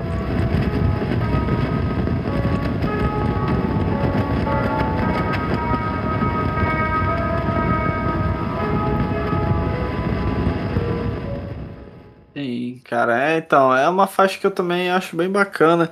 Acredito que talvez algumas pessoas, quando for ouvir essa música, falam, nossa, tipo, o que, que é isso aqui e tal. Mas, cara, acho que essa música ela encaixa bem, até porque, assim, é um disco muito intenso. A cada música você sente isso. E acho que é até um pouco também de momento de você respirar, um pouco de você absorver tudo com uma música mais calma. E assim, Mas é uma faixa. Intenso. E assim, essa é uma faixa que ela, na verdade, ela é uma colagem de três gravações diferentes. consiste em, na primeira parte né, dessa, dessa colagem, ser o Thurston Moore tocando piano na casa da mãe dele. É, a segunda colagem que está nessa faixa também é o ruído de um amplificador com estática.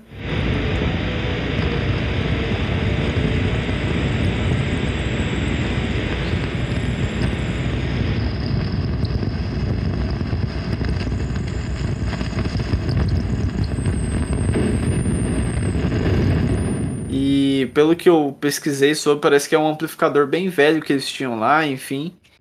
E a última colagem dessas três que eu tô falando é, na verdade, uma mensagem de Mike Watt, que é da banda Firehouse, né, que tocou na turnê anterior com Sonic Youth na Europa.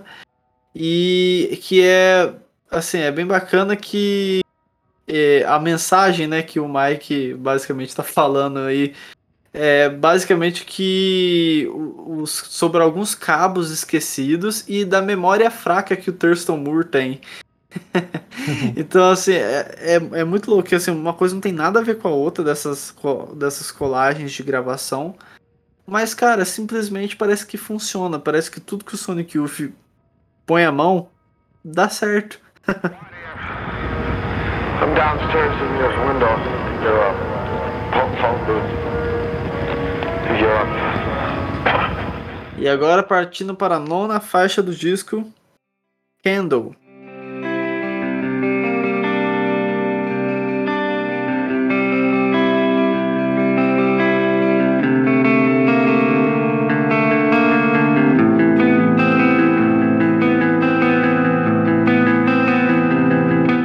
Essa é das grandes, essa essa aí, sinistra. Então, logo esse riff inicial, cara, é, eu acho que ela tem. Assim, é uma coisa legal do, do, do disco, né? que tem várias faixas que meio que fazem uma introdução bem assim que vai te levando para pro clima que a música vai te trazer. Eu acho essa música incrível desde os primeiros acordes aí que o desde as primeiras notas que eles vão trazendo na guitarra e é só alegria, cara. Essa faixa é demais. É. Pô, é, essa é uma das melhores do, do álbum, assim, com certeza. As guitarras são, tipo, impecáveis, assim, no que o Sonic Youth sabe fazer de melhor, né? Eu acho que é. Ela traz aquele. esse. essa. É uma parada muito característica da banda, assim. Sabe? Nesse, na, na escolha desses riffs, dessas coisas. É, aquele clima meio bizarro mesmo, assim, que, que, que intercala, né? Essa ainda intercala com alguns momentos mais bonitinhos, assim. Mas é. Acho que ela é uma, uma, uma, mistura maneira. Acho que ela também é outra faixa que mostra o Sonic Youth sabe fazer de melhor mesmo.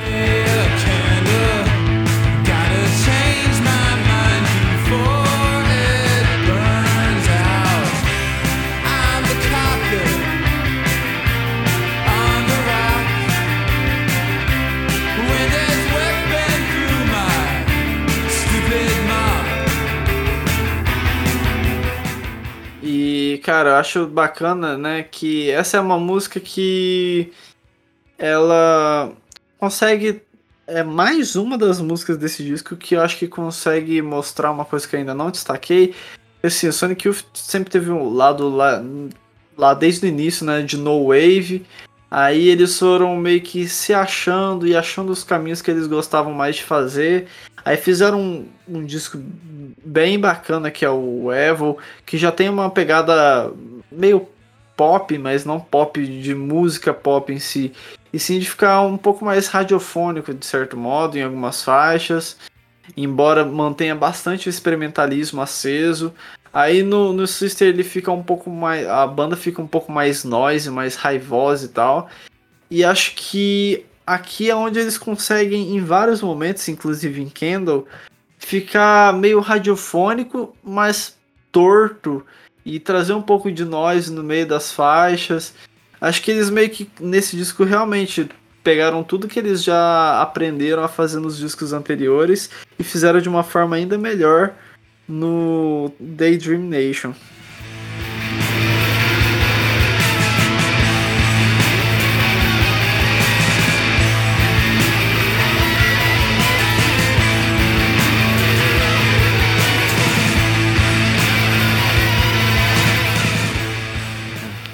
É, uma, é um dos, dos grandes destaques, né, cara? E é. Acho ela limpa, assim, né, cara? Eu não sei é, é um tópico que a gente pode falar em quase todas as músicas aqui, com certeza. Mas eu acho que ela, em questão de produção, questão de mix, eu acho ela, tipo, lisa, assim. Ela é um negócio que faz massagem no meu ouvido, assim, quando eu escuto. E eu acho da hora que lá pela metade da música entra meio que como se fosse, sei lá, não sei se é solo em si, mas as guitarras começam a gritar nos nossos ouvidos. E é muito bacana esse momento, assim, porque uhum. meio que é um looping só que tem alguns momentos diferentes que as guitarras vão meio que batalhando, sei lá. É. Que, cara, é bem é gostoso de ouvir esse momento. Uhum. Dá uma quebra legal também. Que é os que sempre, traz, sempre trazem uma. alguma coisa diferente. É sempre imprevisível, né, cara? É, e assim, outra coisa também é que o, essa faixa, o Terção Moore canta de um jeito que eu gosto bastante. É uma das músicas que eu mais gosto do, do Thurston Moore cantando nesse disco. É, é, é, é. Acho que, que, que minhas também. É, é, é uma das minhas favoritas do disco, assim, em geral.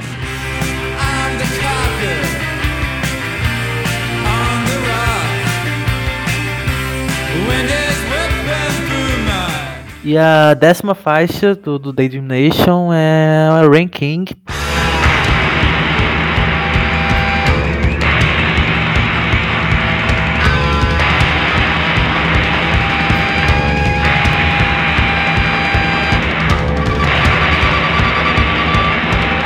que é a, a última música aí com, com o Lee Ranaldo cantando. É, e, e, na minha opinião, é, não deve ser uma opinião lá muito popular, mas é a minha favorita do Lee Ranaldo nesse disco. É porque ela é, ela, ela, ela chega de, em partes, eu acredito que ela chega a, a flertar com o que eles faziam no início da carreira. Assim, ela é quase um no wave. Ela tem uma, uma bateria, um negócio. Um, é um negócio meio cavernoso, assim, eu não sei explicar. É, é uma parada meio. meio tribal, assim, uma coisa meio doida. É, uns riffs macabros, assim, e o jeito que o, que o Ronaldo canta, eu gosto muito dessa. É, porque ela resgata isso, porque ela tem uma, uma personalidade bem, bem forte mesmo, assim. Sim. E é, é, a, é a minha favorita do Ronaldo nesse disco.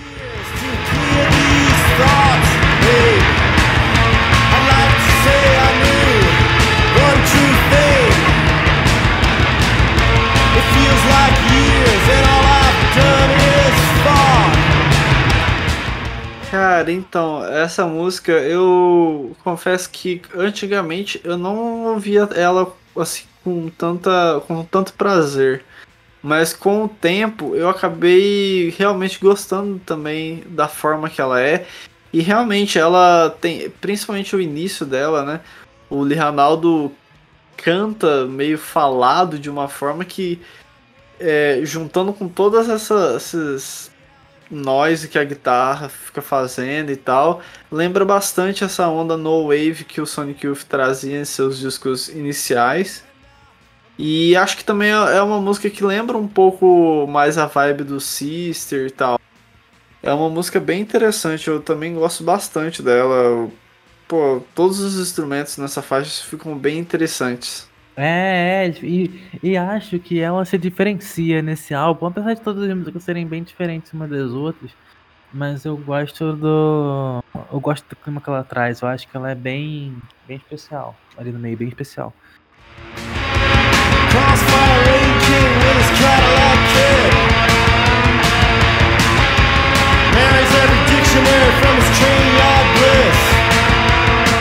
E continuando para a faixa de número 11, Kissability.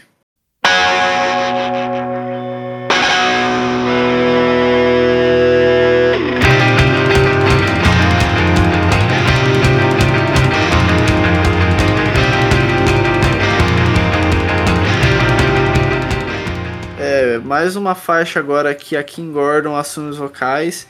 E cara, eu gosto demais dessa música. Ela traz uma tensão logo no início que eu acho muito foda. As guitarras elas vêm de uma forma dissonante que eu acho que fica bem bacana. E assim, essa é, essa é mais uma das faixas que eu gosto bastante da King Gordon no vocal.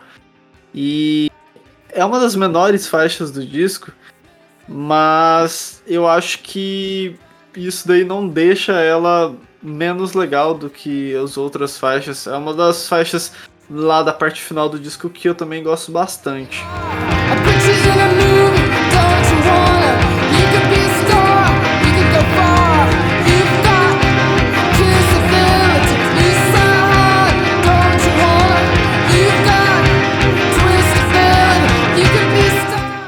Cara, é, eu acho a bateria dessa música insana.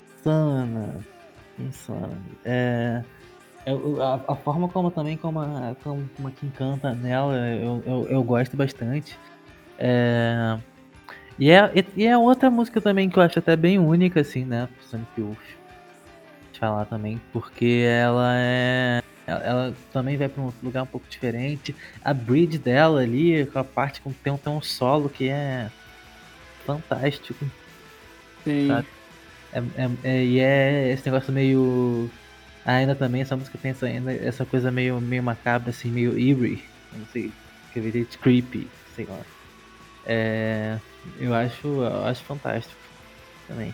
Tem, tá, traz energia e é outra das melhores músicas também que a, que que a Kim traz. Sim, cara. E é, é muito louco, né? Que ela tem umas partes meio que, sei lá, povo deve falar que é mais experimental e tal. Mas ela ainda consegue, mano. Ela vai para lados meio tortos e tal. E ela consegue voltar tão naturalmente depois para os versos é. e refrão. Que eu acho muito foda, cara. Eu gosto demais desse, dessa forma que a música acaba te levando e tal. Gosto bastante dessa faixa também.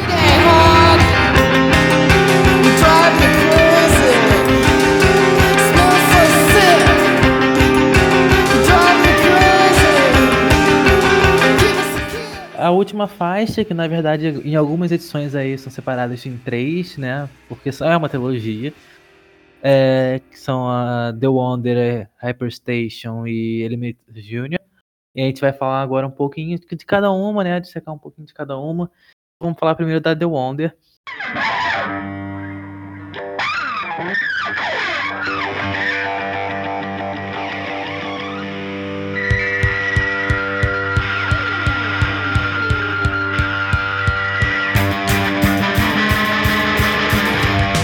Eu já de cara digo que é uma das melhores melodias é, vocais do álbum, assim. É, e ela tem umas partes muito perversas mesmo, um negócio que vai, vai, vai combinando assim pra ir pra parte mais doida do álbum, né? Que é essa, essa trilogia. E eu acho ela é, é outra também que, que, que, eu, que eu destaco muito bem, positivamente, sabe? Cara, eu também gosto bastante de como ela aparece pra gente desde a parte vocal mas também peço para que todos prestem atenção também no baixo da King Gordon nessa faixa, que uhum. ele meio que dá uma climatização muito foda nessa faixa. Ele tem uma linha de baixo bem interessante essa faixa. E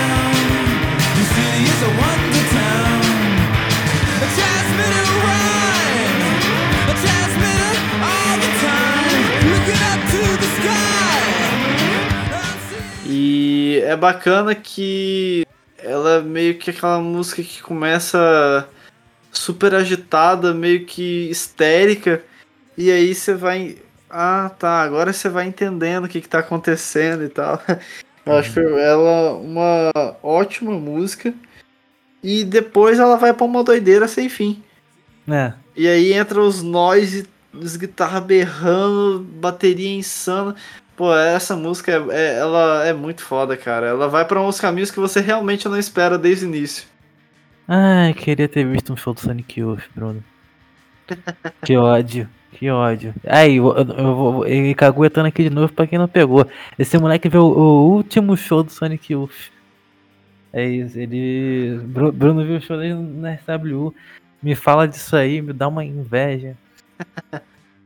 Porque É. isso ao vivo. Não, não, não deve ter tocado eh, essas músicas, mas assim, mesmo assim, ter visto alguns shows do Sonic Youth deve ser um negócio muito, muito doido, né, cara? Sim, cara, foi incrível, assim. É com certeza um dos shows que eu mais gosto de poder falar assim, porra, eu fui nesse show, porque Uhum. foi incrível. É, assim, desse disco, infelizmente, a banda só tocou Teenage Riot. Uhum. Mas também a gente tem que contextualizar, né? A banda na época tinha já, sei lá, seus 15, 17 discos lançados. É, E, pô, é o último show da banda. Como que eles fariam um set list, né? Tem que deixar um pouquinho pra cada época da, da banda, enfim. E logicamente que não tinha como não ser Teenage Riot tocado ao vivo e encerrado o show, enfim. Mas, cara, realmente, eu fico imaginando as pessoas que viram na, na época desse disco aí. Pô, eles com certeza tocavam pelo menos metade desse disco ao vivo. Devia ser coisa de outro mundo. absurdo, absurdo. É.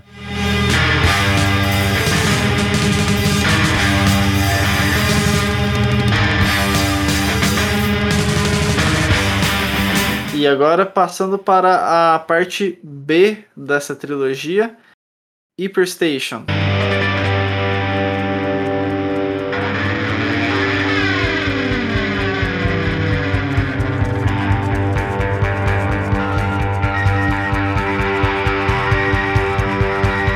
Aqui já começa, né, com uma parte mais de instrumental, mais experimental. E parece que realmente ela é meio que um caminho pós o lado A da trilogia, que aí ela vai crescendo. E eu acho muito interessante a, a forma que ela vai caminhando, porque você sente que realmente é uma música só, meio que em três partes. E essa, inclusive, é a parte de maior duração do disco. Ela Uhum. tem 7 minutos e 12 segundos. E eu acho muito foda como o Terson Moore acaba cantando nessa faixa.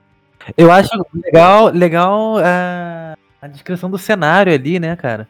É, mesmo que assim, ele, ele já, já, já é uma coisa que eu devia até ter destacado na, na, na outra, mas é legal botar nessa também e, e falar, porque acho que é, é nisso que elas se interligam, assim. Mas eu gosto muito, principalmente dessa, da forma como ele tá discu- descrevendo os cenários, sabe? E colocando Sim. as coisas, eu acho sensacional isso.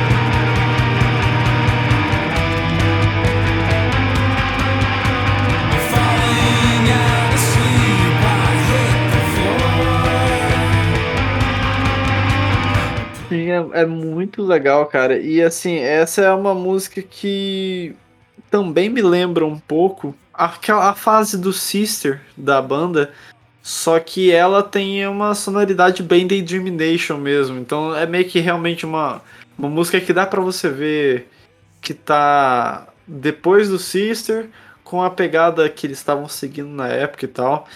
É, eu acho muito interessante como eh, simplesmente é, uma Jane não precisa ter muita coisa acontecendo ao mesmo tempo ou pontos onde sempre tem alguma coisa em maior destaque.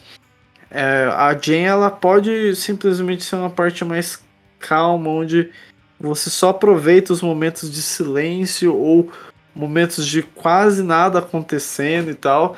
Isso continua sendo a Jane e vai construindo o caminho da música que eu acho que fica muito foda. É um, é um momento bem marcante nessa parte final aí do disco. Uhum.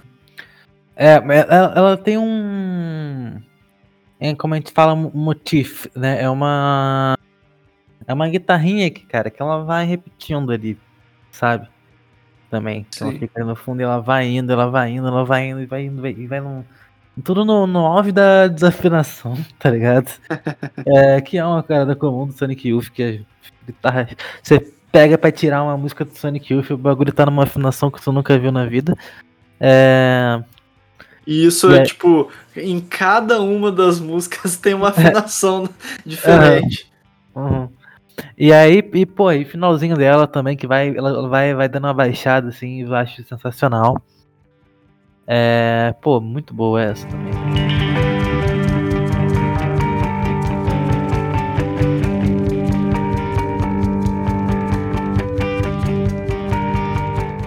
E aí a gente vai para a última faixa, a última faixa da trilogia, a última faixa do álbum, que é Eliminator Jr.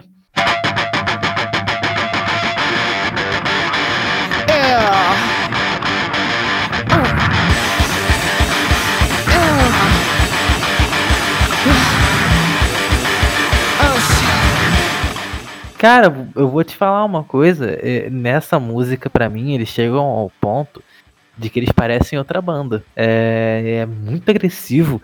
É, ela me lembra umas coisas do Steve Albini, sabe? Que é, é o produtor do Inútero, pra quem não sabe, do Nirvana. E ele tem bandas clássicas, assim, de, de post-hardcore, que é a Big Black e a Shellac. É, ele, ela me lembra, essa, essa agressividade dela me lembra essas coisas meio. Faz um. Sei lá, um proto-post-hardcore. tá ligado? Assim, ela é, é muito doida, muito doida como esse álbum fecha. Assim, eu fiquei, eu fiquei surpreso quando, quando ouvi da primeira vez. Sim. Cara, é. Eu. Eu achei curioso a forma que você colocou, porque realmente é bem tudo isso que você falou e mais um pouco. É, eu acho muito foda nessa música. É, quem canta nela, a- de novo, é a Kim Gordon, ela que meio que, né, fecha as honrarias vocais desse disco. E, cara, é, eu acho insano o jeito que o Steve Shelley começa a tocar na- nos pratos. Fica pá, pá, pá, pá, sem parar assim. Já é muito foda. E aí quando a, a, a Kim Gordon entra cantando, meio que quase gritando também, aquele, aquela linha de baixo pesadona, assim, você fica, caralho, mano, que confusão gostosa.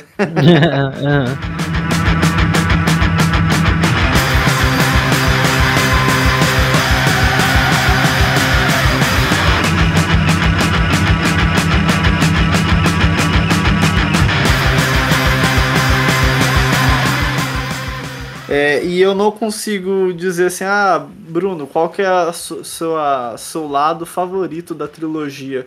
Cara, é muito difícil porque cada um é um ponto muito diferente do outro. É, É, meio que como se fosse três expoentes que a gente gosta do Sonic Youth.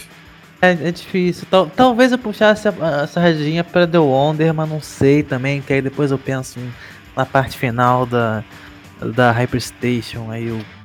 Aí eu, É. eu não sei. É meio que, assim, eu- e eu, sinto também, né, que nessa parte Z é, é meio que como se fosse, tá, tipo, acabando tudo mesmo, não é só o disco, tá acabando o mundo. E É. vai dando aqueles socos na guitarra, pá, pá, e é isso, tipo, acho que acaba de uma forma esplendorosa, assim, que, porra, velho, que disco. E disco.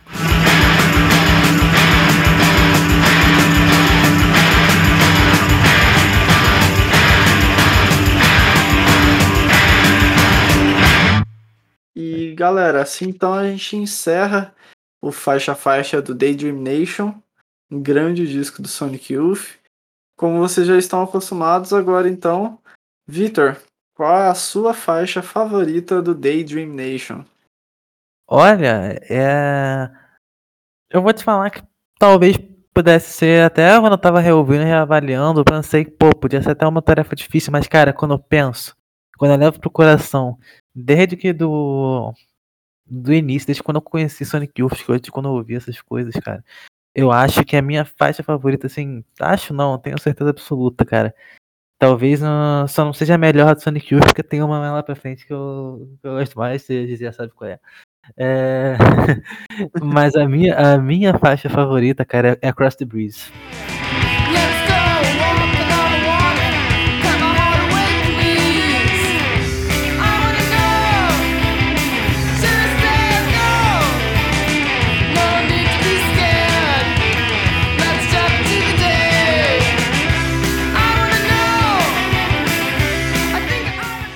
Não tem como. Caramba, me surpreendeu. Não tem outro jeito, é. Cara, que da hora, porque eu, eu gosto muito dessa faixa. É. É um disco que é difícil falar qual música que eu não goste, né? Ou coisa do tipo, qual que eu menos goste. Mas. Cross the Breeze tá no top 3, meu. Da hora saber que é a sua favorita desse disco. É, ela é. Ela reúne tudo que eu mais gosto no, Sonic Youth. Tudo, literalmente tudo. Ela tem um, um, um refrão pegajoso, ela tem um riff sensacional, ela tem várias sessões diferentes, ela tem partes de meio de tema, assim. Ela sabe se equilibrar, sabe? É, tudo nela é impecável. Ela é perfeita. Puxando a minha faixa favorita, não tem como. É, por mais que eu ame esse disco e fale, ah, mas tem muita música boa e tal, cara, desde sempre, a música que foi minha favorita, não só do Daydream Nation, mas música favorita da banda.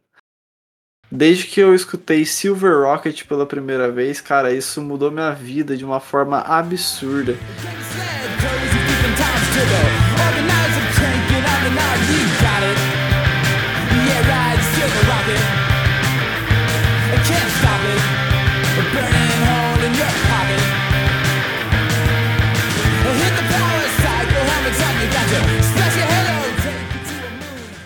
É, mas acho que eu mudei minha vida também, que eu esqueci. Cara, tudo nessa música, tudo, tudo, tudo, eu amo. Tipo, os riffs de guitarra, as quebradas, o noise, a forma como o Thurston canta também é muito legal, meio que frenética, sei lá. Eu acho que encaixa tudo muito bem e, cara, todas as qualidades que eu daria para o som do Sonic Youth tem nessa faixa. Então, assim, é difícil eu que- querer comparar alguma outra faixa. Então, pra mim, não só do Daydream Nation, mas a melhor música do Sonic Youth pra mim é Silver Rocket, não tem como. Não, é, é, é, não, não, então, minha. Não, não chega a ser minha favorita, favorita do, do, do Sonic Youth a- Across the Breeze, mas ela é tipo segundo lugar. Ela só perde pra quem ficar curioso aí pra Diamond City. Sonic Youth é uma banda que Dá pra falar de muitos. é, o Noise Cast com certeza vai, vai, vai dançar bastante pelo, pela discografia deles por aí. Uhum. E, bom, galera, tendo feito então essa parte agora, vamos puxar para a nota do disco. Não só pela parte histórica que eu vou pegar, mas eu, eu preciso realmente focar um pouco mais no, no Sonic Youth em si para dar essa nota. A banda sempre, né, vinha com discos muito bons. E é legal ver que eles estavam meio que subindo a escadinha de fazer um disco melhor que o outro e tal. E todo mundo sabe, né? Aquelas bandas que todo mundo tem, assim, ah, gosto muito daquela banda e tal. Aí tem aquela regrinha que o povo fala que o primeiro disco é sempre o melhor da banda. Tem aquela regrinha do terceiro disco que é sempre o melhor da banda também e tal. Aham. O do Sonic Youth foi uma coisa que, cara, eles foram crescendo e acho que na época as bandas, as pessoas ouviam e falaram, puta, acho que esse é o grande disco do Sonic Youth. Puta, acho que esse é o disco do- grande do Sonic Youth. Quando chegou Daydream Nation, acho que foi uma coisa, tipo, além de tudo, porque o Sonic Youth realmente pe- parece que ele pegou tudo de melhor que eles foram aprendendo a cada disco e conseguiu juntar em 12 músicas, ou 14 se você preferir dividir a trilogia em três. É, conseguiram juntar aquilo ali e fazer a meio que pérola do Sonic Youth. E, cara, é difícil você citar assim, puta, essa faixa que eu não gosto tanto, porque é uma faixa melhor que a outra. É, por mais que eu e o Victor não citamos em nenhum momento como favorita, Teenage Riot é um hino, praticamente. E E a gente não e colocou ela de, de favorita. É, E pra ver o tanto que esse disco acaba sendo impactante em diversos lados diferentes. É, tem, como a gente já citou, guitarras em afinações bizarramente diferentes. E de alguma forma funcionam muito bem. Elas são dissonantes quase que o disco inteiro. E parece que elas complementam. Elas não são simplesmente duas guitarras. Elas fazem mais do que isso. Tem alguns momentos que elas parecem estar cantando junto.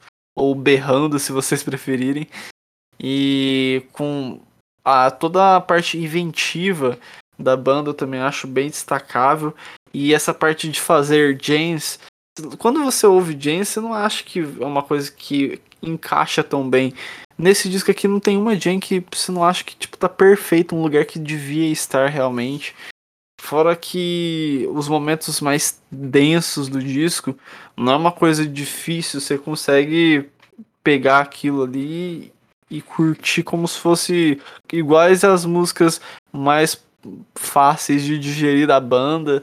Enfim, em todos os momentos esse disco acaba se tornando muito interessante. É claro que tem alguns momentos que ele dá uma quedinha, porque querendo ou não são 14 músicas, então, né, não dá pra se manter sempre lá no talo. Mas eu acho que ele se torna bem interessante e é legal ver que nesse disco ambas as o trio de vocais trabalham muito bem. É, o Lee Ranaldo ele tem umas letras bem interessantes nesse disco. É, o Terson Moore continua como sempre, né? Cada disco sempre tem uma, pelo menos umas duas ou três que ele é incrivelmente foda. A Kim Gordon também aparece aqui, sempre com as músicas fodas, não só as músicas em si, mas as letras são bem interessantes, enfim.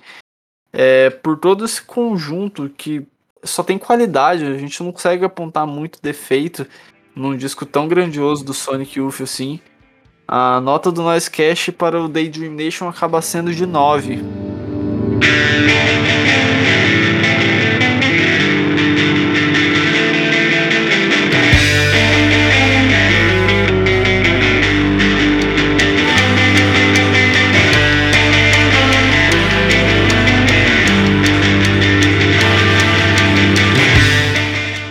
Deixou até pouca coisa pra eu falar.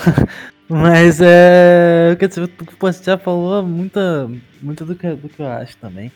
Mas assim, eu acho que pra além disso, é, eles mostram com esse álbum. É, assim, eu não, não sei, eu não consigo lembrar de uma banda que vem antes deles que, que mostre uma liberdade tão grande, tá ligado? Na hora de, de, de, de- de botar essas, essas músicas em estúdio, sabe? Essas músicas são gravações de estúdio, cara. É, e sem é soar muito- progressivo também, né? é, é, e é sempre tipo. Eles sempre tiveram esse, essa coisa do tentar trazer um pouco do que eles fazem ao vivo né, para os estúdios logo. E acho que nesse álbum é que eles conseguem introduzir isso melhor. E é, é isso, fantástico. Fantástico, um dos melhores álbuns aí que. que um dos um- é, como, como dizem no, no Twitter, é definitivamente um dos álbuns que existem. Mas é Sim. definitivamente. Sim. E, cara, só pra realmente pontuar o final mesmo, ele consegue ser experimental, trazer um pouco de noise, um pouco de música rock alternativo, college rock. Ele com certeza é o disco mais completo assim do Sonic Youth. Não à toa tem todos esses méritos que a gente já citou desde lá do início do programa, enfim, grande disco. Assim então a gente encerra esse programa. Bom, gente, antes da gente encerrar, então, quero pedir para que vocês sigam noisecast lá no Instagram. É lá onde vocês comentam junto com a gente quais discos, quais bandas que vocês querem que a gente traga por aqui. Siga também na plataforma de streaming de vocês aí, isso é bem importante. Compartilhe com aquele seu amigo que gosta de músicas tortas, que gosta de bandas alternativas. Esse é o programa perfeito aí pra ele. e é isso, galera. Siga também eu, Bruno Fonseca XX, no Instagram. Vitor, passei essas redes pra galera. É, então, cara, é, é arroba InversVictor no, no Twitter, é InversVictor no, no, no Medium. E também se tá seguindo no Instagram é Victor Revisited, que eu acho que eu contei essa história numa outra vez que eu tava aqui, mas que eu mudei o, o arroba no, no Instagram por causa de uma de, de, de um trabalho que eu entrei e, e aí minha chefe tava querendo me seguir no Instagram, porque eu faço trabalho pra Instagram. E aí ela queria me seguir, e aí eu não queria trocar meu, meu arroba numas outras redes. E aí eu botei Victor Revisited, Revisited, né? De, de arroba no meu Instagram, que é por causa de uma música do Sonic Youth, que é a Karen Revisited, do Murray Street, que é um outro álbum que é, também é muito bom, que é pra outro dia a gente falar aí também. Que aí também, quando você quiser falar de qualquer álbum do Sonic Youth, tamo aí. Massa, mano. Então, galera, sigam aí o, o Vitor. Acompanhem os, os trabalhos deles que são, dele, que são bem massa. E, bom, além disso, só quero realmente agradecer cada um aí que escutou até o final. Logo a gente volta com mais Sonic Youth, mais rock alternativo, mais som tortos aí. Certamente o Vitor vai aparecer mais aí com a gente. Valeu demais, mano. Foi bem especial o programa de hoje. Ah, eu que agradeço, eu que agradeço. E é isso, gente. Até mais. Um abraço e fui. Valeu, galera. Tamo junto.